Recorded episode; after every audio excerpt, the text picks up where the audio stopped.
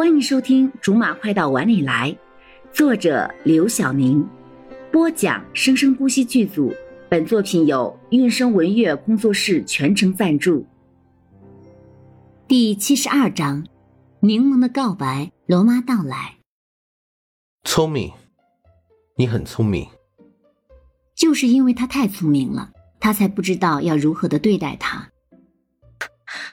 今天。我那么对你女朋友，你生气了吗？生气。他生气，为什么他不留下一个解释？生气？你凭什么生气啊？我是为了你好啊！我怕你被骗，你这么笨，笨的连秋千都摇不好，雪人也堆不好，笨的连伞都撑不好，笨的对我这样的人也这么好，你这么笨，我怕你被骗啊！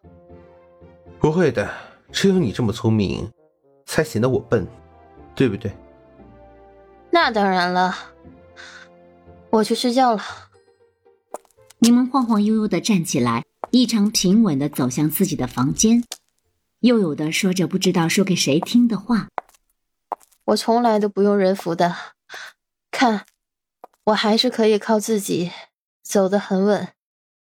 话还没有说完，就趔趄了一下。罗少赶紧伸手，却被柠檬用力的挥开。别闹了，我扶你回去。这回罗少不由分手的钳住了柠檬。柠檬见挣不开他，只好由着他拖着自己，把头倚在他的身上，没有再说什么。第二天一早，天一亮，柠檬就从床上猛地蹦了起来，脑袋里面好像塞满了沉沉的铅块一样，可是穿衣服的速度却丝毫没有减慢。冲出房间就直奔浴室，把正在洗脸的罗少吓了一跳。你怎么这么早就起来了？这个周末你可以多睡会儿。柠檬迅速的挤上牙膏，塞进嘴里。今天你妈要过来啊！昨天晚上的火车今天早上到，我得赶快去火车站接你妈。我妈要来？啊，是啊。柠檬刷牙的动作一下子就停了下来。慢慢的转头看向罗少，怎么回事？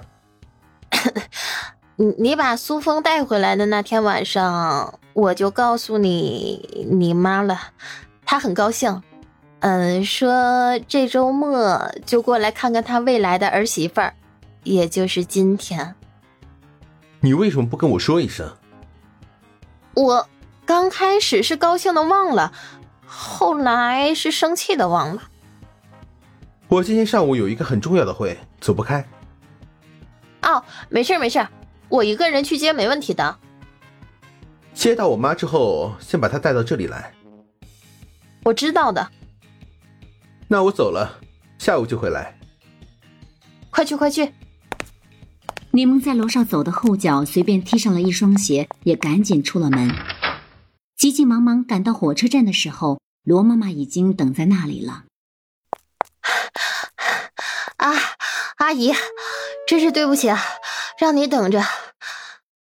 柠檬接过罗妈妈手里的手提箱，没事没事，我也才到。你这孩子跑什么呀？累了吧？我不累。哎，罗少呢？罗妈妈还在往柠檬的身后张望。罗少今天上午公司有个会，抽不开身，不过他下午就会回来了。那小峰呢？小峰啊，呃，阿姨，跟您说实话吧，小峰他还不知道您来了呢。我一直也没找到机会跟他说。没事儿，先跟他说也行，我不着急回去。阿姨，罗少跟小峰才在一起不到一个月，你说咱们是不是有点太急了？他不急，我还急呢。我要赶紧看看这女孩适不适合罗少，要是不合适的话，那让罗少也别浪费时间。来，边走边说，说说你这些天都收集到了什么情报？